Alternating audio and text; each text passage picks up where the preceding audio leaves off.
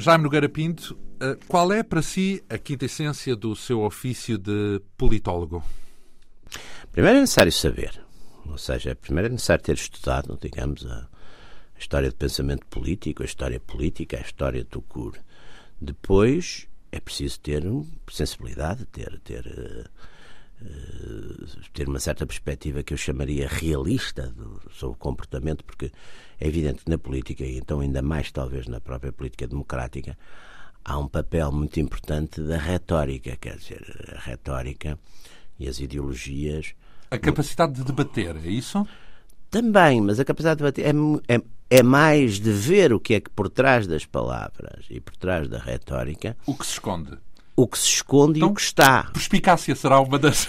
Não, é preciso, é preciso também um, uma, uma análise muito fria, muito fria e muito lúcida do que é que são os objetivos das pessoas, dos partidos. E, e, e, e para além disso, e, dentro, de, enfim, para além da retórica, que, que, é evidente que a retórica tem que existir, ler, nas retórica, ler, ler a verdade, não é? Ler uhum. a, a substância e a verdade das coisas e, e, ser capaz, a partir daí, de fazer um diagnóstico do, do, que é que, enfim, de quais vão ser os comportamentos prováveis ou esperáveis uh, desses agentes ou desses atores. No fundo, é, é, um pouco isso que eu, que eu acho que é a politologia. Quer dizer, não é, não é propriamente um, um enunciar de, de categorias, eh, tipo categorias jurídicas, é, é mais uma leitura analítica, rigorosa e que possa ajudar depois, quer dizer, se estamos a escrever um artigo, os nossos leitores, se estamos a aconselhar um, uma empresa. Posso os... dar pistas de reflexão. Ora, foi justamente essa atividade que o tornou, digo eu, eh, famoso aos olhos dos portugueses, sobretudo nos tempos mais recentes, como comentador. O nosso convidado, Jaime Nogueira Pinto, nasceu há 63 anos no Porto, mas veio para Lisboa estudar Direito. Foi também em Lisboa que se doutorou em Ciências Sociais pelo ISCS, o Instituto Superior de Ciências Sociais e Políticas da Universidade Técnica. É lá que, neste momento, leciona uh, várias cadeiras nas áreas das ciências políticas e das relações internacionais. Foi também professor na Católica e na Lusíada, convidado também a participar em muitas conferências relacionadas com assuntos de defesa, com as relações com a África. De resto, o nosso convidado dirige a Fundação Luso-Africana para a Cultura e é membro de várias associações ligadas à cooperação, eh, não só com a África, com o Maghreb, com a América, com eh, os Estados Unidos. Jaime Nogueira Pinto publicou várias obras eh, sobre história contemporânea portuguesa, o fim do Estado Novo e as origens do 25 de Abril, por exemplo, essa, essa obra, A Direita e as Direitas. Foi, de resto, administrador da Bertrand. Em 2007 publicou António de Oliveira Salazar, O Outro Retrato, eh, que se encontra já na sexta edição. Na imprensa, Jaime Nogueira Pinto dirigiu o jornal O Século e destacou-se, como já frisámos, eh, na posição de comentador, eh, tanto, por exemplo, no Semanário, no Expresso, no Diário de Notícias, na TSF e também na, na SIC. Atualmente, Jaime Nogueira Pinto é administrador e acionista de empresas na área do chamado Business Intelligence, negócios uh, relacionados com a segurança privada e aconselhamento estratégico. Já agora, para percebermos o, o que é este aconselhamento. A segurança privada ainda podemos entender. Sim, isso é, o, sim, isso é conhecido. O aconselhamento estratégico é o quê? O aconselhamento estratégico é exatamente eh, a respeito das empresas, sobretudo que atuam uh, nestes chamados mercados emergentes ou, digamos, ou, ou áreas onde pensar, por exemplo, África Austral, Maghreb, são áreas que têm onde a componente política dos negócios é muito importante. Exatamente aí eh, nós, de certo modo, eh, acompanhamos a política nesses países, quer a política no, no, sentido mais, mais lato, quer a política no sentido mais estrito da própria evolução política. E vamos, Para abrir caminho a investimentos, é isso? E vamos aconselhando os nossos, os nossos clientes, digamos, os, os investidores, sobre a melhor forma ou a melhor estratégia ou a melhor oportunidade exatamente para os seus investimentos. Quer dizer, normalmente nestes países muitas vezes o que é que se analisa? Analisa-se os riscos em termos de estabilidade política, analisam-se os riscos em termos de legislações que possam ser eventualmente desfavoráveis, analisam-se os riscos em termos de, de, de um ou outro uma outra crise política que possa desencadear determinadas consequências Há financeiras. Há também lobbying, não eh, contactos? Sim, também. É evidente que, que, que, que também decorre daqui sempre um certo lobby, mas, mas que o lobby, no fundo, é uma atividade eh, que é evidente quando é, quando é mascarada e secreta e envolve corrupção, é uma atividade condenável. Quando é uma atividade de pôr as pessoas em contacto e facilitar-lhes o acesso uh, enfim, a determinadas, aos canais, Decisões. um deles mais de decisão, ou indicar-lhes às vezes o, que, o chamado caminho das pedras, não é? uh, isso não tem, não tem Isso toda a gente faz em todo o mundo, não é só nos países, aliás, não é só nos países difíceis, praticamente em todo o mundo isso existe e tudo isso se faz. Imagino é que hum, nos seus tempos de estudante não sonhava uh, que ia ser. Qual, o, que é, qual é, o que é que tinha em mente quando estudava? Quando estudava? Sim. Eu, eu, eu, eu, quando estava, queria ter sido, quer dizer, a minha primeira enfim, vontade de ser qualquer coisa era, era muito. Eu, eu, eu formei-me, portanto, quer dizer, fui adolescente nos anos, primeiros anos 60, quando, na altura ainda das guerras da Argélia, das guerras da África, etc. E lia muita coisa sobre e todos aqueles romances do Artegui, dos, dos centuriões pretorianos, e portanto militar. a minha ideia era ser militar das forças especiais, era isso. Depois não. Comando? Depois, é isso? Sim, era, era a minha. Paraquedista? Agora, agora, exatamente, na altura até era mais paraquedistas, mas é evidente. Depois tive um problema que não, não pude entrar para a Academia Militar porque tinha tinham um grau de visão que não, não, que não era compatível com os, os mínimos exigentes, portanto não, fui. Então, fui depois... e nessa altura? Uh, e nessa altura fui para Direito, como toda a gente, fui para a faculdade. Portanto, a hipótese B era facul... Direito? Uh, não, acabou por ser, porque o Direito tinha uma vantagem.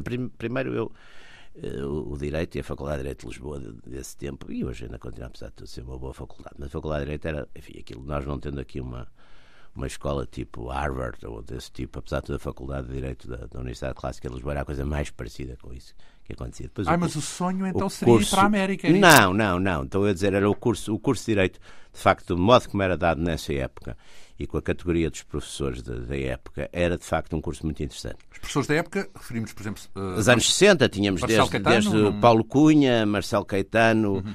uh, Raul Ventura, de facto uma série de, de enfim, de, de, grandes professores. Que, adivinhava, quando conheceu o Marcelo Caetano como professor, adivinhava que ele viria a ser primeiro-ministro? Não, não. Nós nessa altura olhávamos para estes, para estes professores como professores e havia de facto, eu, eu, tive aliás a sorte já no próprio liceu, fiz o liceu no Porto, no Dom Manuel II, tive grandes professores e os, os professores, nós tínhamos muito espírito de corpo, acho que achávamos de facto que os nossos professores eram os melhores do mundo e eram de facto muito bons professores, tivemos professores fantásticos.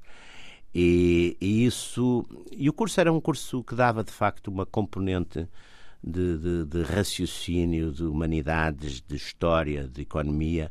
Era um curso, de facto, muito, muito completo. Muito completo. E, portanto, fiz o curso. Além disso, tinha aquela vantagem, que ainda hoje tem, apesar de tudo, embora hoje haja mais especialização, que não era esquisito com o curso de Direito fazer-se, aliás, foi o meu caso, coisas completamente diferentes e não era esquisito. Servia para exemplo, tudo, é isso? Servia para tudo. Ao passo que um curso, por exemplo, de medicina ou... Só dava ou, para ser médico. Só dava para ser médico. Se exercesse outra coisa, de, achavam que não, não... As pessoas desconfiavam. Aqui... O direito era direito o homem tinha, essa, tinha esse lado. E, portanto, eu um bocadinho por por uma coisa quase residual, por não saber exatamente muito bem o que é que ia fazer então, mas, na vida. Uh, sabia que não ia ser advogado, apesar de estar em direito?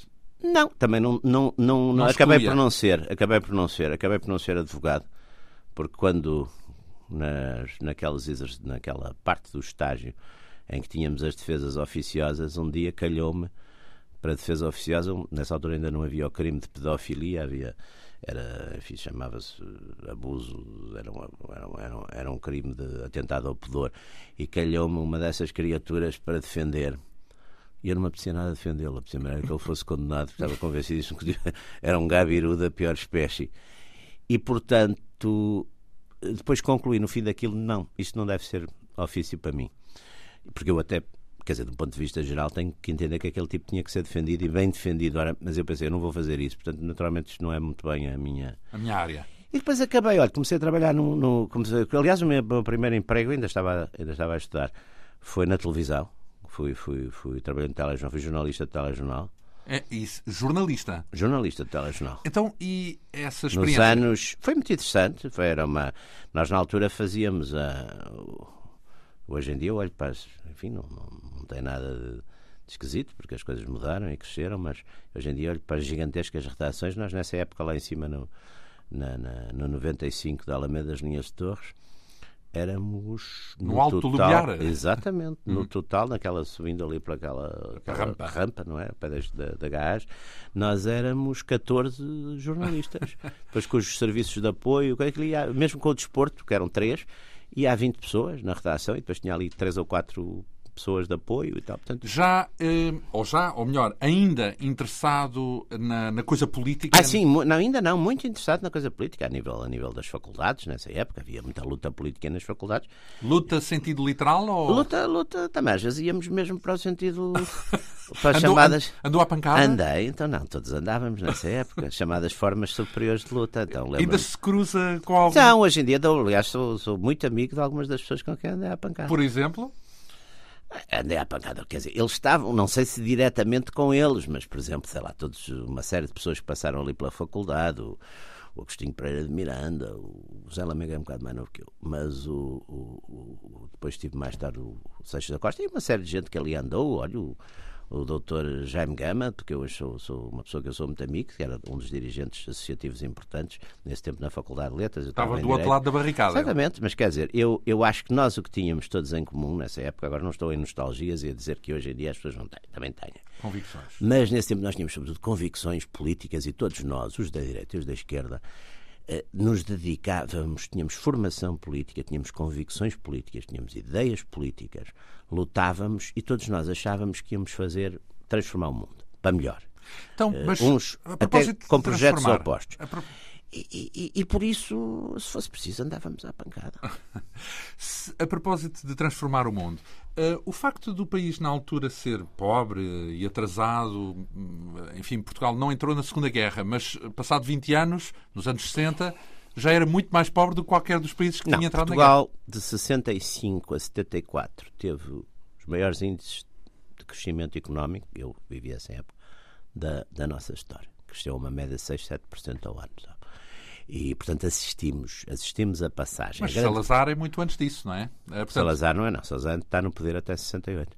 Até 68 significa que nesse período que acabou de definir são apenas os três primeiros anos? Sim, sim, mas com... a grande mudança que nós começamos a notar até nos costumes, quer dizer, a grande mudança nos costumes, por exemplo, uma certa liberalização dos costumes, é exatamente esses anos que são os anos da minha adolescência. Eu lembro, por exemplo, o aparecimento das mini-saias, lembro, são as coisas não se esquece, a chegada, por exemplo, das, da música dos Beatles e dos Rolling Stones, a mini-saia as, as, as miúdas, as jovens, as adolescentes começarem a sair sem chaperon, sem ser com, com o cabelo coberto. Com, exatamente, com o irmão ou com o primo, ou com não sei Quer dizer, toda essa época foi os anos 60. E, além disso, o, eh, os primeiros indícios de, grande, de crescimento económico. Eu lembro-me, por exemplo, miúdo, uma pessoa que tivesse um automóvel era rica. Uhum. Portanto, um automóvel ainda era quase um sinal eu, eu lembro-me, por exemplo, no, no Porto que se jogava, se jogava à rua, na, na, na rua, à bola, e se parava quando parava, passava um carro. Portanto, veja o pouco que havia dos automóveis. Eram... E, e os anos 60 começa a haver, de facto, essa, essa mudança. Que é uma mudança muito, muito interessante e que nos apanha, e que depois apanha os primeiros os anos já de Marcelo Catano, não é? Porque aí é que começa a chegar o. o mas, quer dizer, é, é, é esse crescimento económico, essa mudança dos costumes, Uh, tem muito a ver, por exemplo, com, com, o vestuário, tudo isso é, é, é, é, precede, não é uma coisa que siga o 25 de Abril, isso precedeu, quase tudo isso foi precedeu o 25 de Abril. Ora, mas uh, tendo em conta que o Jaime Nogueira Pinto é um, uma pessoa que já várias vezes publicamente eh, manifestou a sua admiração por Salazar, mas essas coisas que diz que foram importantes para si não foram propriamente obra de Salazar. Ele não, representava o... até quase o oposto. Não, mas uh, um certo Salazar... conservadorismo não, dizer, eu, eu, eu, aliás, tenho sempre esclarecido isso. Eu tenho admiração por Salazar político, tenho admiração por Salazar uh, no sentido por três coisas. Digamos que não foi moderno, não é? Não foi um homem moderno. Não, não, mas isso não, não, mas curiosamente é no tempo dele que se fazem os fundamentos, sobretudo financeiros e económicos de uma modernização que para ele não era uma grande preocupação. Por exemplo, o Franco nisso é, é, é muito mais prático e pragmático e direto. O Franco, por exemplo, faz uma política desenvolvimentista uh, deliberada, não é? Uhum. E o Salazar, isso vai acontecendo, mas vai acontecendo a um ritmo relativamente lento. Agora, eu, eu a minha admiração do Salazar, eu sempre acentuei baseia-se em três coisas muito importantes. Primeiro, é um patriota. Segundo, é de uma, um escrúpulo e de uma honestidade. Patriota no... significa defender a independência defender do país. a independência do país. O Salazar, para ele, o maior valor uh, em toda a coisa era como ele a entendia. Agora, depois não vamos entrar em polémica, eu também não vou dizer que as pessoas que eram contra o Salazar eram todos ou traidores ou não patriotas. Também havia patriotas, mas como ele o entendia, o Salazar nisso é inexorável e é de uma grande coerência. Segundo, é um homem de uma honestidade e de um escrúpulo em termos uh, dos dinheiros públicos, do, do, zelo desses dinheiros públicos, não tocar. Por não se aproveitar. Não se aproveitar e não deixar que se aproveitassem. Também é muito importante. Quer dizer, por exemplo, a nível da própria família, etc. O Salazar é muito cauteloso nisso e tem sempre uma grande independência perante o, o poder económico. E terceiro, é um homem que toma decisões, boas ou más, mas não, não impõe aos outros e, sobretudo, aos, aos, no fundo, aos mais pobres e aos mais débeis, o custo de não tomar decisões, de constantemente adiar coisas, de constantemente reunir e criar comissões para milhentas coisas e de, portanto, não tomar decisões, eh, que é uma forma simpática no fundo, mas que sai sempre caríssima às sociedades. E o Salazar decidia. O facto de não se sujeitar a eleições e não não não, não era um não democrata. Era um o Salazar, não, o Salazar não era um democrata e é evidente que o, o Salazar não era um democrata e é evidente que a partir da Segunda Guerra Mundial manter um, um regime daquele tipo no fundo era um regime de certo modo exótico, não é? E portanto também era um regime que dependia muito da própria figura dele. E ele podia, e, enfim, isso é os Cs em história. Estou convencido que o Salazar, numa dada altura, podia exatamente ter feito uma democratização e até continuar no poder, porque, enfim, ainda tinha um, um lastro de prestígio e, por exemplo, no fim da guerra. Mas ele não queria, não era do, enfim, de facto, não era convicto. Ele não é, o Salazar não era democrata de maneira nenhuma, não era, era um patriota, mas não era democrata. O Salazar tinha tido a experiência com muita gente da geração dele, da democracia em Portugal, da Primeira República, que tinha sido um, um, um período de, de domínio de grande violência, de grande violência nas ruas, de grande violência dos republic, do Partido Republicano. E, portanto, o Salazar associava muito a democracia, e a geração de Salazar e a geração seguinte, em Portugal, associavam muito a democracia, não enfim, um regime hoje que, de liberdades e de pluralismo, que a gente pode, pode gostar mais ou menos, mas que existem, mas que na Primeira República não existiam. Quer dizer, a, a, a, a Primeira República Portuguesa foi, de facto, um, um regime de grande violência e onde o, Partido Republicano, que eram os democratas da época, não hesitou para recorrer ao poder paralelo, às milícias, à carbonária, para se manter no poder. Portanto, a experiência de Salazar era essa experiência da democracia. Portanto, ele e muita gente da geração dele eh, e da geração seguinte tinham tido uma espécie de vacina Ora, contra isso. Se utilizasse esses critérios, uh, Jaime Nogueira Pinto e as pessoas com quem privava hum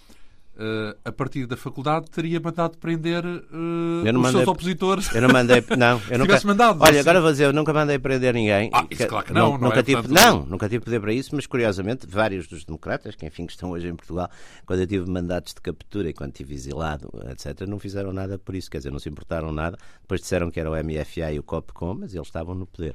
Vamos e, portanto... já falar daqui a pouco como é que foram esses tempos na, no 25 de Abril, porque, tanto quanto sei, no material que a Manuela Gomes, a produtora deste programa, preparou. Uh, Jaime Nogueira Pinto, na altura do 25 de Abril, uh, estava a cumprir serviço militar em Angola, é isso? Chegou estava a, serviço militar. a combater? Não. Estava a serviço... Estive no Norte, né, mas a minha, a minha especialidade, eu tinha-me oferecido para uma especialidade de combatente, mas a minha especialidade, exatamente sempre pelo mesmo problema dos. A minha especialidade era a ação psicológica, portanto não, não, não era uma atividade direta de combate. Aliás, em Angola, nesse tempo, praticamente não havia guerra. Não é? Em 74, em Angola, não havia guerra. No norte de Angola, que era onde nós estávamos, em Carmona, a Juiz, eh, havia ainda algumas, alguns Algum, não havia os problemas da UPA? Bandos. Não. Era, eram os restos da UPA, que então já se chamava FNLA, e que estavam ali na Serra da Mocaba, e que de vez em quando. Mas que faziam já umas, eram umas atividades reduzidíssimas, atacavam umas caminhonetes de café, às vezes uma outra fazenda. Mas quer dizer, eh, em Angola, nesse, nesse ano de 74 praticamente a, a guerra tinha, tinha acabado. Estava, havia um, um bocado, havia ainda alguns alguns conflitos, algumas flagelações no norte a partir de Congo, do Congo Brazzaville do MPLA, em Miconge, no norte, havia ali no norte de Angola, mas o resto era, um, era o todo circulava-se à vontade de automóvel. Portanto, Acreditava nessa altura, tendo em conta que muitos países europeus já tinham feito claro. a descolonização, acreditava que Portugal iria ser uma exceção e que não iria... Eu nessa altura acreditava, quer dizer, e por isso exatamente... Foi ingênuo ou... Não, somos jovens, somos, temos convicções... Eh tínhamos aquele sonho do, do, do, grande país integrado e que poderíamos fazer uma coisa extraordinária. Acha que poderia ter acontecido esse país? Hoje, hoje, hoje, enfim, porque tem outra. Claro que nós hoje também olhamos para a experiência acontecida. Nós, no fundo, somos sempre, racionalizamos sempre o que aconteceu e, portanto, é evidente que eu hoje, mesmo até numa perspectiva de politólogo, Admito que não diria o seguinte: a partir do momento que a, Argélia, que a França deixou de ter a Argélia e que todas as potências europeias deixaram de ter aquilo que então se chamava colónias ou, ou império ultramarino, era muito difícil, quer dizer, um pequeno país como Portugal eh, aguentar. Aliás, aguentou muitos anos. Agora, a partir de um certo momento, estava à mercê exatamente do que aconteceu. Estava à mercê de, no primeiro, na primeira convulsão interna, ter um desmoronamento desse, desse império. E foi o que aconteceu, aliás. Mas é evidente que eu, nessa altura, não, primeiro não sabíamos o que é que ia acontecer. Podia ter sido de outro modo? Não sei, sabe? Aliás, agora está aí um livro muito interessante chamado Alvorada Desfeita, que é um livro que, que, chamado Alternativa, de História Alternativa, que perspectiva, por exemplo, no dia 25 de Abril ter havido resistência, portanto, o 25 de Abril, em vez de triunfar, falhar.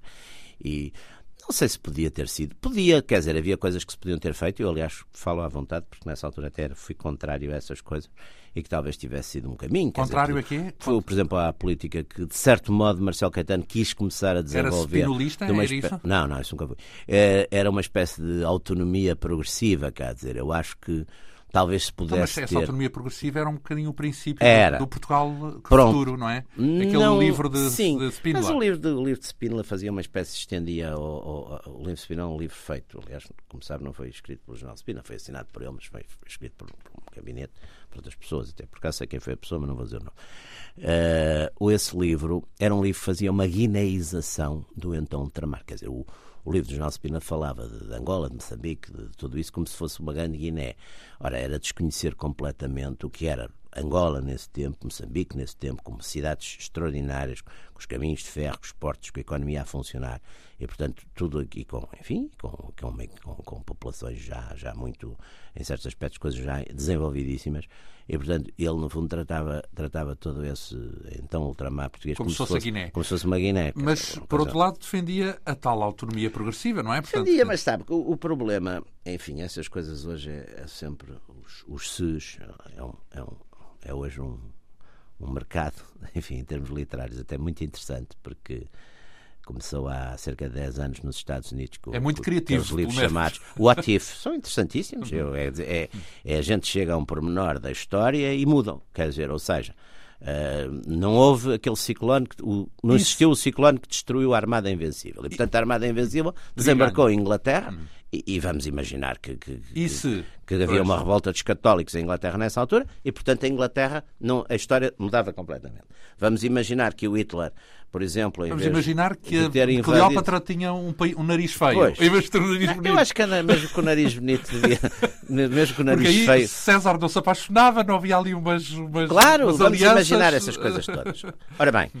A gente também não pode perspectivar a história, não é? E eu acho que há um, há um ponto que é muito mais importante. A gente não pode passar para as novas gerações as nossas derrotas, ou as nossas dúvidas, ou os nossos ceticismos, essa carga toda. E, portanto, eu. Foi como foi, tem que se Foi conformar. como foi, agora estamos. E vamos, e vamos ver se do que fica. Eu, eu, eu, eu não tenho paciência nenhuma para, para jeremiadas e para lamentos e para as pessoas que, que, que até na altura nem, nem se importaram muito com o que estava a acontecer, mas que depois, quando chegam as consequências, ficam muito aflitas e clamam. Quer dizer, não, não tenho paciência. É um pragmático, para... portanto, nesse ponto de vista. Não, não é bem pragmático, acho sou realista, quer dizer, acho que o que aconteceu, aconteceu, e acho que nós, sobretudo, temos, e isso é um, há um monumento, aliás, de, de, não chamarei de ciência política, há um monumento à, ciência, à filosofia política e àquilo que é mais difícil na política, que é a arte da mudança, que é aquele famosíssimo livro do, do Lampedusa, O Leopardo, que, aliás, do que o, do que o, Visconti. o Visconti fez um filme extraordinário. São duas coisas diferentes, ambas extraordinárias. É das poucas vezes, aliás, que um grande livro deu um grande filme. Mas há essa questão fundamental é a gente ver, para além daquilo que nas formas tem que mudar, o que é que na essência tem que continuar, o que é que é importante que continue. E o que é que é importante que continue, por exemplo, em relação a Portugal, é a nação portuguesa. Quer dizer, a nação portuguesa é uma nação muito antiga, é uma nação, nação portuguesa, forte. falamos de Portugal continental e ilhas, ou, ou algo... Não, a nação portuguesa. A nação portuguesa, o que é a que é a nação portuguesa? portuguesa? A nação é tudo isso. A nação é o território, é a população, é a língua, é a tradição, é a história. Portanto, a nação portuguesa é uma coisa muito importante e a sua continuidade independente e num Estado independente é muito importante. Esse mas Estado, numa está em dada altura, tinha projeções imperiais, deixou de ter. Paciência, vamos, vamos andar para a frente e vamos continuar, de facto, a defender. E olha, foi por isso que eu, por exemplo, peguei agora nesta figura do, Dom Nuno Alves Nuno Pereira. Alves Pereira. E vamos, e vamos a trabalhar com o que está, vamos trabalhar com as pessoas de hoje, não vamos também passar-lhes tudo aquilo que, enfim, as nossas da nossa vida, da nossa, são, são, podem ter sido derrotas ou, ou fracassos, não vamos, não vamos ser amargos nem ressentidos, que é a coisa pior, que já é péssimo nas pessoas. Então, passado para os países é muito pior. Ora, hum, nessa, hum, nesse percurso, galgámos aqui ah, à, à boleia das ideias diversas, di- diversas etapas, mas gostaria que nos recordasse, antes de mais, como é que viveu o 25 de Abril. Portanto, para si. Estava cá. O 25 de Abril, que para mim Estava cá de Tá- tá- férias Estava da, cá, estava cá, estava à espera, não, estava à espera, aliás, de, de embarcar, porque eu tinha-me oferecido e fiquei à espera de, de- de embarque, porque nós na. De embarque na, para Angola. de Angola. Nós em, em, em coisa íamos em rendição individual. E veio o 25 de abril, portanto, estava ali apresentado no, no Estado-Maior do Exército. E, e, enfim, eu não fiquei nada, quer dizer, não fiquei surpreendido no sentido que estava na altura muito. Enfim, falava muito com as pessoas, quer pessoas mais velhas, como o, como o embaixador Franco Nogueira, que aliás grande amigo até ele morrer, ou o general Calusa de Rá, portanto, e gente mais nova, do- dos antigos combatentes, oficiais, etc. E, portanto, não me admirou eh, nada que aquilo tivesse acontecido. Quer dizer, Ficou desgostoso? no dia tive, olha, fui ver, fui ver, acabamos por não ir porque disseram-nos que não fôssemos para lá para, o- para o Estado Maior. Fui ver, passei o dia, depois fui ver lá abaixo lá Ribeira abaixo, Naus? baixa, fui ver o que se estava a passar. Vi ali uns populares a, a roubarem uns, um super, um celeiro, que era ali um, daqueles primeiros eh, mercados, que é o supermercado ali na rua direita, e ali umas grandes confusões, andei por ali. E nesse dia tive um. Aliás, eu tenho isso publicado num, num livro que eu escrevi sobre isso. E nesse dia, ao fim do dia, tive um desabafo aqui em minha casa, que, que é aqui no, no Campo Grande. Era nos prédios, no- naquelas torres ali por trás da minha atual casa.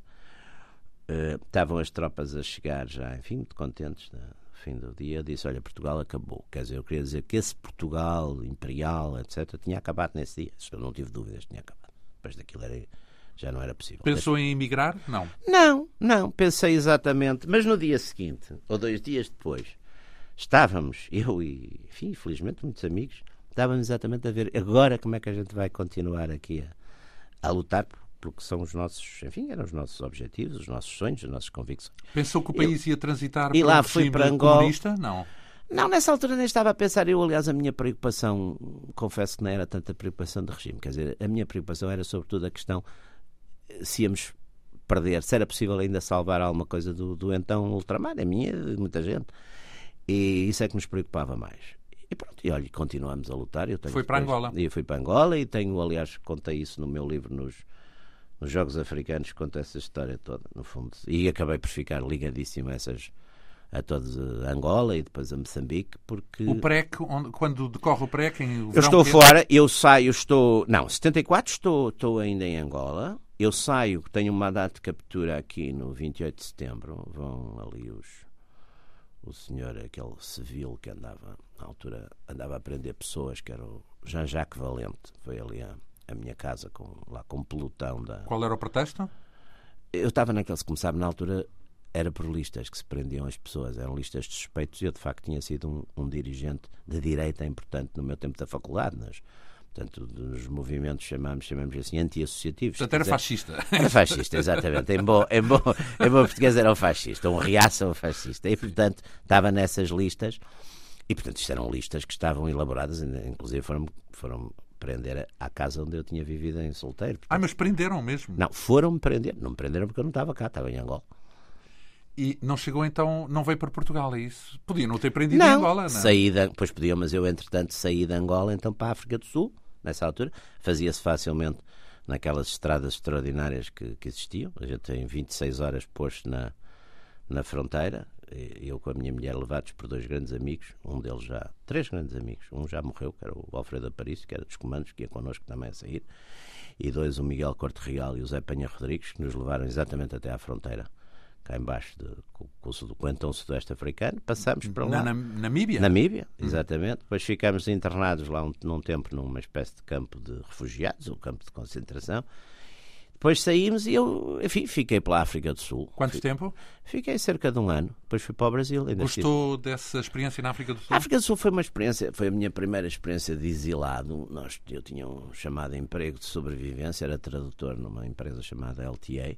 O apartheid não o chocou, por exemplo? Sim, não estava. Mas... Quer dizer, não era nada, não tinha nada a ver com a relação entre. Não tinha nada a ver com a nossa relação, não, não tinha, não tinha, e com uma coisa muito curiosa.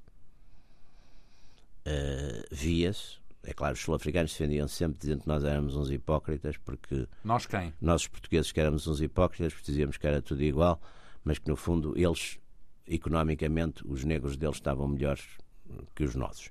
Não sei se estavam ou não, mas que, de facto, cortar a dignidade às pessoas é muito pior, quer dizer, é muito mais humilhante. De facto, na África do Sul havia, por exemplo, muito mais quadros negros formados do que havia no, no, nas nossas áreas. Só que é, é, é muito mais a discriminação legal, apesar de tudo, como não é superável por nada, é muito mais odiosa que uma discriminação que acaba sempre por existir, mas que é social e, portanto, é premiável. Quer dizer, aliás, eu, eu nós passamos. Vivemos... Aquilo que havia, a ideia que havia era de que a colonização portuguesa é um pouco mais paternalista. Não, a colonização portuguesa, vamos lá ver, a colonização portuguesa tem, tem, tem vários aspectos. Primeiro, é a própria debilidade, uma certa debilidade até quer dizer a nossa a nossa colonização foi feita por um lado a nível do Estado mas nos privados sobretudo em Angola era gente muito modesta era gente muito modesta e, portanto... Estamos a falar dos brancos, Dos brancos. Hum. Era gente muito modesta, geralmente. Quer dizer, primeiro, no princípio do século XX havia relativamente poucos brancos e eram homens, praticamente. Portanto, isso também, essa miscigenação teve muito a ver com isso. É evidente que a partir do momento que. Agora, por exemplo, as, as condições melhoraram muito. Em Angola, eh, portanto, em 74, Angola era a segunda economia do, do continente, continente africano. africano. E era uma coisa, de facto, fantástica. E, como sempre, é evidente que são sociedades estruturadas como todas as sociedades eh, economicamente abertas e coloniais eram sociedades onde com certeza que os brancos, de modo geral, viviam bastante melhor que os negros, mas também já havia quadros negros importantes na administração e, e, já, e havia, sobretudo, uma massa de, de mestiça que era, que era muito importante, que, aliás, é curioso, porque é essa que faz são muitos quadros depois, por exemplo, do próprio partido MPLA. Já lá voltou a Angola, por exemplo? Sempre, agora vou, ainda lá estive agora há um mês. estive em Carmona exatamente há um mês, voltei 35 anos depois, voltei a Carmona. Que não, um... não lhe aponta o dedo como ex-colonizador não arrependido? Não, sou assim? muito bem recebido sempre. Normalmente até muitas vezes vou para o então, protocolo. Então, aciona o seu instinto pragmático, do género. Acabou, não, não é colónia, vem cá, é um país estrangeiro não, como outro eu qualquer. hoje não vou... Não, não é um país estrangeiro como outro qualquer. Quer dizer, eu hoje ponho... O, a, a, questão principal é que as pessoas respeitam. Quer dizer, eu acho que estes povos, os povos e os seus dirigentes, são nacionalistas e, portanto, as pessoas respeitam-se, como eu hoje não vou conquistar Angola, nem me passa para a cabeça, quer dizer, é completamente absurdo. Portanto, os angolanos conquistaram a Angola não é nossa, digamos assim. Não, não é nossa nesse sentido, sobretudo político, já não é nossa, pois não. Ora, eh, foi depois para o Brasil, quanto tempo ficou no Brasil? O Brasil tive um ano, e depois tive dois anos em Madrid. Então, e, e no Brasil, eh, antes de mais, saiu de África para o Brasil, porque? Não, saí depois da África, porque, enfim, a África do Sul eu não ia ficar a ver toda a vida na África do Sul. Portanto, fui para o Brasil, como muita gente foi. Portanto, fui para o Brasil no verão de 75, porque exatamente, aliás, para trabalhar com a empresa onde eu estava a trabalhar na África do Sul. Fui para lá e depois estive lá um ano e depois vim dois anos para Madrid, porque eu estava exilado, eu tinha um. Porquê é que não ficou no Brasil? Não se não, deu bem? Não, não dar bem, quer dizer, eu tive, aliás, estava a trabalhar com uma pessoa muito interessante e que eu, que eu fiquei a. considerei um privilégio ter trabalhado com ele, foi, foi com o António Champalimau. E, e até ele. Fugido também daqui, não é? Sim, o António Chamalima também tinha. Pois, nessa altura estava metade de Portugal, estava no Brasil, fugidos de um lado ou do outro. Mas. Metade, metade... dos empresários. Sim, dos... estava, estava, estava muita gente, e quadros, não era só imensos quadros, então estes quadros todos que vieram da Angola e daqui mesmo, há tanta gente. Mas depois toda essa, quase toda essa gente regressou, porque uns regressaram aqui diretamente, outros, que era o meu caso, tinham problemas políticos, não podiam regressar, porque é evidente que a partir de uma altura a gente podia registrar, mas era fazer uma coisa que era contra as minhas convicções, que era vir acabar o serviço militar. Quer dizer, aquelas coisas à portuguesa. Você chega, apresenta-se, está 15 dias e depois a gente manda-o para casa. Disse, não faço isso, vocês julgam-me. Se quiserem, julgam-me. E portanto eu tive dois anos fora e depois voltei. Foi para dois anos Espanha em ainda? Madrid, fui, vivi dois anos em Madrid. Gostou de lá estar?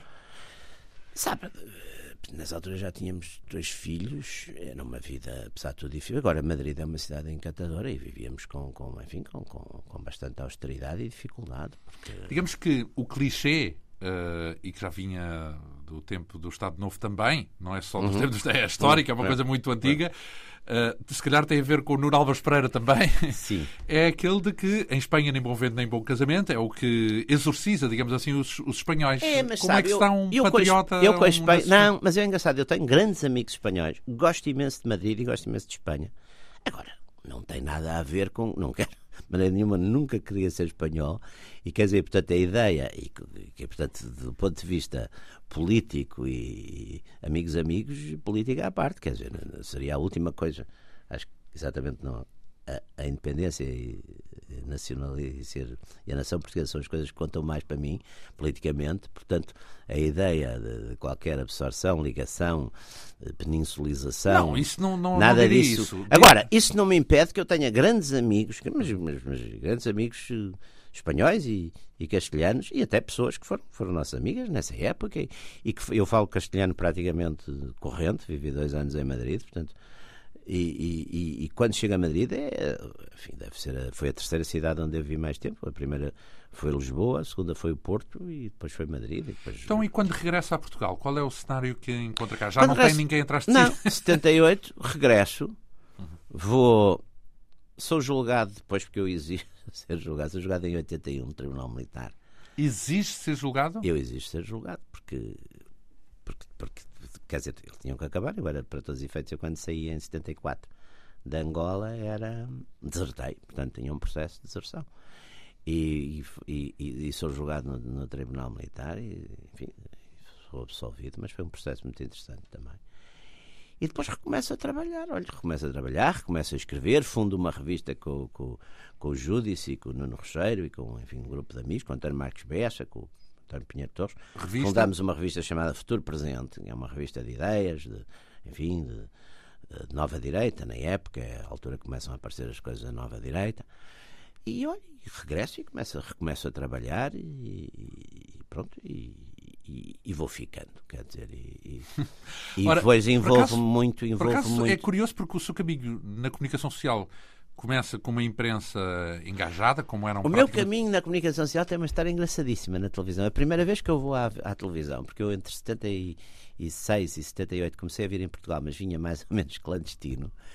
É a primeira vez, que é das coisas mais interessantes também, que mostram como Portugal é um país ao mesmo tempo curiosíssimo. É a primeira vez que venho a Portugal. Estou numa dessas vindas a Portugal, soi-disant clandestinas, sou convidado para vir a um debate à televisão. É uma coisa extraordinária. Lembro, penso com o Zé Medeiros Ferreira, com outro qualquer que eu já não me lembro. E venho, que também é uma coisa insólita. Também como funcionavam Mas as havia um mandato ainda de captura? Não, não havia. Eu penso que havia, porque para todos os efeitos eu, eu nunca me tinha apresentado oficialmente, portanto, para todos os efeitos havia. Estava vejo- pendente. Era... eu saía sempre, a- como se chamava a candonga, não é? Saía sempre por ali pelo lado da fronteira. Em, Pelo Caia. Exatamente. Chegávamos a, ali a Estremoz, havia umas pessoas que passavam e depois passavam para o lado de lá e depois o carro apanhava outra vez. E vim, mas isso é que é também A pé, assalto, é Não, isso? Passava-se passava ao lado e depois o carro Ao apanhava lado à pelo, pelo mato. Pelo... Sim, exatamente. Era. Passava-se assim e depois voltávamos e o carro que entretanto nos trazia passava a fronteira normalmente Sim, e apanhávamos lado. para Madrid. Isso faz- fazemos. Agora, eu achei curioso porque uma, uma dessas vezes que estava cá fui e disse: Olha, vou. E então. E não aconteceu nada. Também, não, isso Portugal nisso é um- também é único. Sim, nesse aspecto é uma revolução. que Não se pode, mesmo as pessoas que não gostaram da revolução não se podem queixar do, Não, dos excessos sangrentos dessa custo, revolução. não, o custo, da- os excessos sangrentos, o custo da revolução foi, foi, foi todo em África, foi em Angola e Moçambique, aí é que houve, houve sangue. Aqui, aqui, aqui, de um modo geral, e acho que costumo sempre dizer no, no terrorismo em Portugal nessa época, eh, nos bombistas, nos atentados bombistas, morreram 10 pessoas, 5 eram, quer dizer, foram tantos bombistas como, como vítimas. Portanto, mostra também um, um grau, de, quer dizer, como é que as coisas funcionam. Nessa altura está, é protagonista em Portugal Ramalhianes, por, enfim, naquela, naquela Sim. a seguir ao 25 de novembro. Yanes, Soares, Como é que Carneiro. está com a figura de Yanes? Não dou, nessa época não. não, não digo pessoalmente. Ah! Não, não tinha muito. Quer dizer, eu Não, nessa, porque ele representava de algum modo eu nessa o época não estava do- muito. Eu nessa época confesso que eh, eu vivi nesse aspecto, continuei a viver Desiludido. muito exilado, exilado num certo sentido, da política aqui ativa em Portugal durante muito tempo. Quer dizer, Quando é que se Fundei adapta? em 80. Não, eu adaptar-me depois a partir de uma certa altura. Quer dizer, eu, eu depois envolvi-me muito na política africana. Quer dizer, nós começamos muito a ajudar aqueles movimentos anticomunistas de Angola e de Moçambique A UNITA? a UNITA e o, na altura a Renamo, depois envolvi-me muito, eu, nos anos 80 tenho, faço uma ligação muito boa enfim, com os conservadores nos Estados Unidos e na Inglaterra, porque começo, eu conto isso tudo nos meus, no meu livro, nos Jogos Africanos, começo a ter de facto aí bastantes ligações com, com essas áreas e com essas pessoas e portanto isso ajuda-me muito adaptar. a adaptar aqui. Ora, se já agora, só um parênteses aí, Hum. porque falou de um passo importante, porque Angola, entretanto, a situação evoluiu, Savimbi é morto.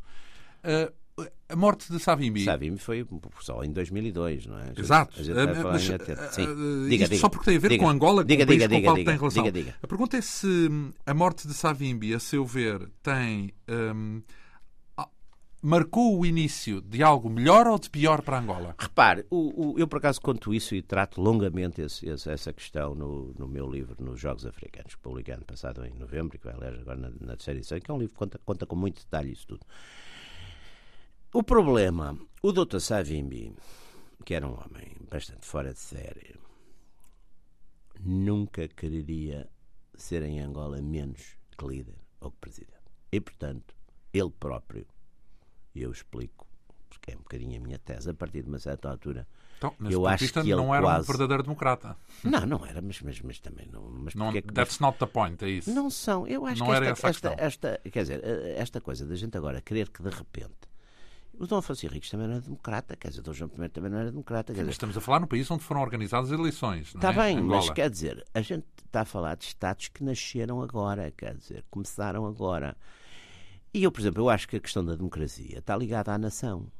Onde não há nação é muito difícil democratizar, porque o que é que acontece quando a gente democratiza áreas que não são nacionais? Foi o caso, por exemplo, da ex-Jugoslávia. Elas fragmentam-se.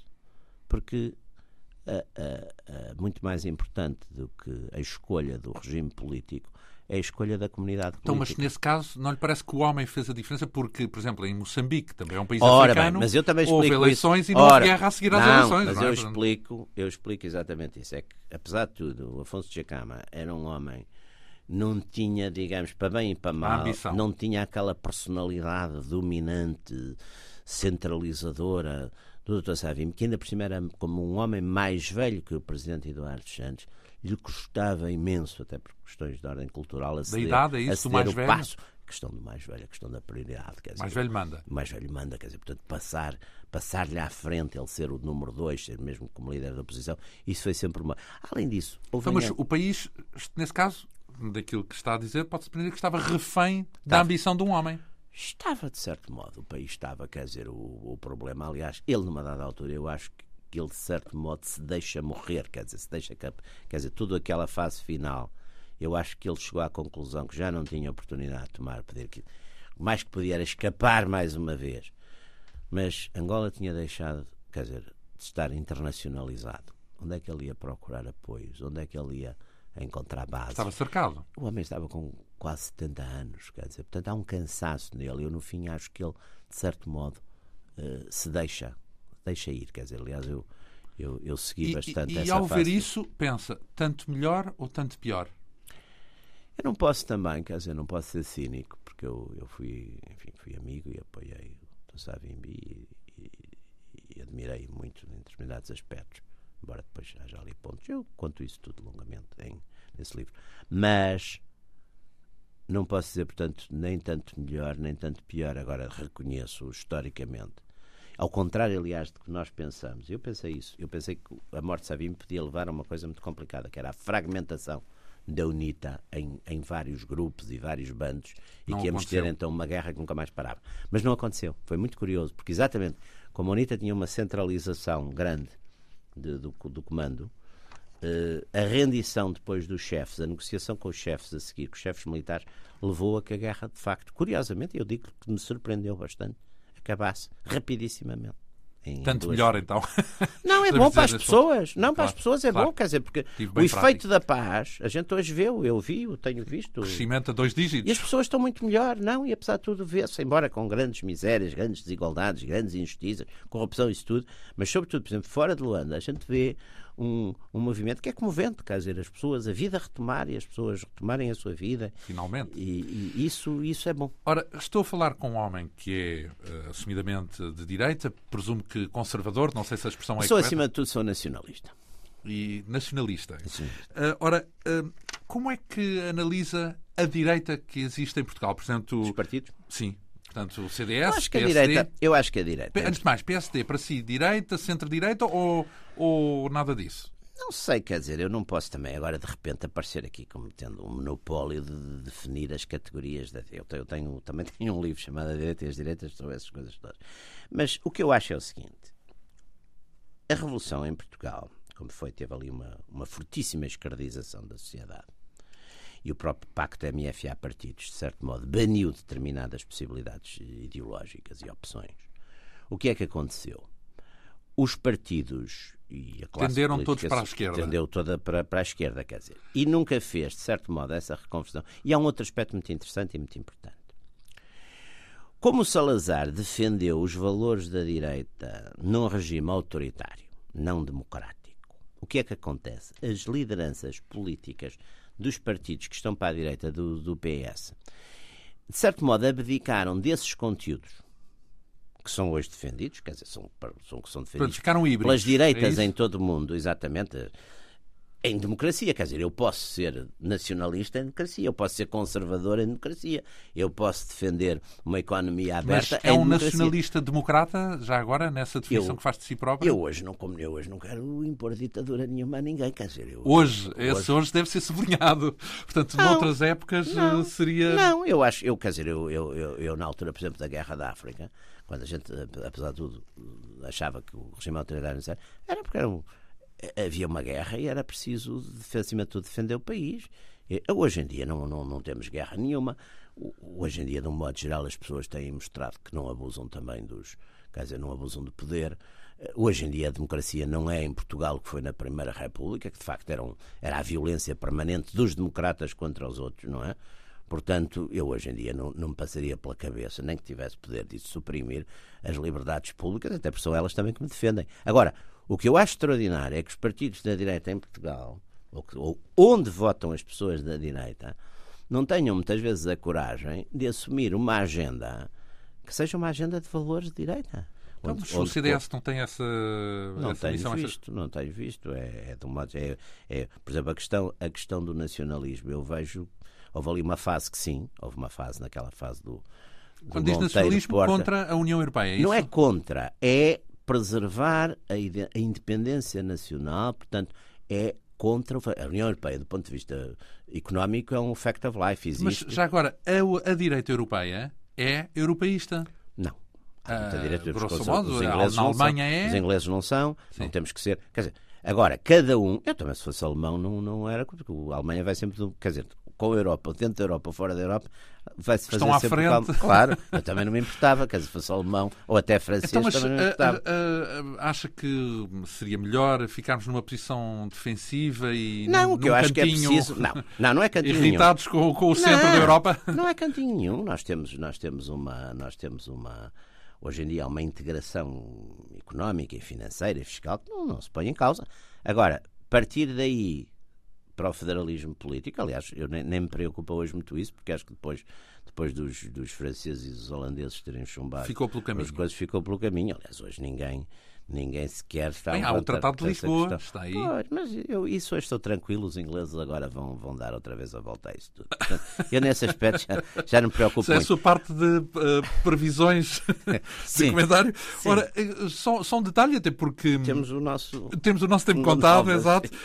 Um, e, e, tanta coisa que fica pelo caminho. Aliás, já faço aqui um apanhado da música que nos trouxe e que Sim. não tivemos a oportunidade de escutar. Sim. Mas, por exemplo, nunca se sentiu tentado a levar à prática as suas convicções, portanto, a governar candidatar a ser deputado por aí fora? Sabe, eu acho que já é tarde para isso e na altura que podia não ter sido tarde, não estava, com, não estava virado pai. Estava com outras preocupações, estava talvez com outras feridas ainda para curar e, portanto, achei que era melhor fazer aquilo que faço. Portanto, é um maverick. Que é manter. É um... Não, mantenho. um olha, mantive, mantive exatamente, mas mantive, por exemplo, preocupou-me sempre e tenho, graças a Deus, tenho podido fazer isso. Ter a minha liberdade de, de- de pensamento e de, de atuação ideológica, portanto, não tenho partidos, não tenho grupos, não tenho que dar contas a ninguém.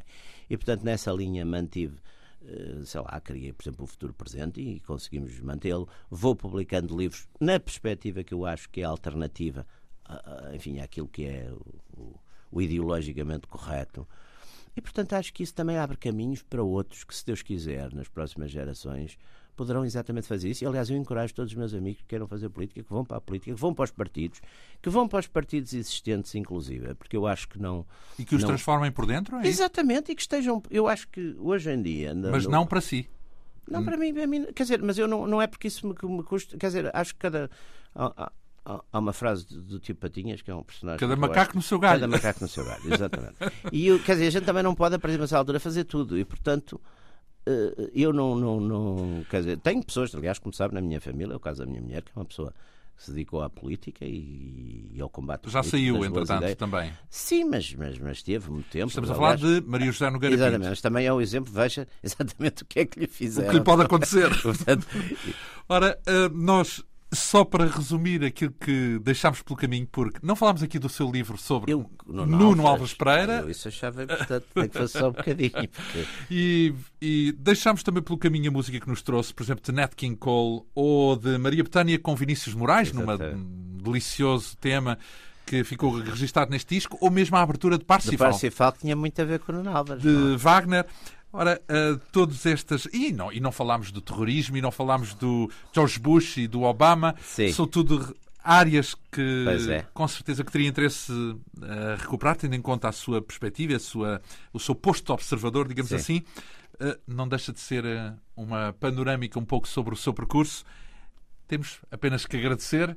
Jaime Muito Nogueira obrigado. Pinto, eh, comentador político, professor universitário na área das, das ciências políticas e das eh, relações internacionais, autor de diversos livros sobre a história recente de Portugal, em especial eh, aquele livro de 2007, salvo erro, centrado na figura de Salazar. Jaime Nogueira Pinto foi o convidado desta Quinta Essência, com produção de Manuela Gomes, apresentação e realização de João Almeida. Regressamos de hoje a oito dias.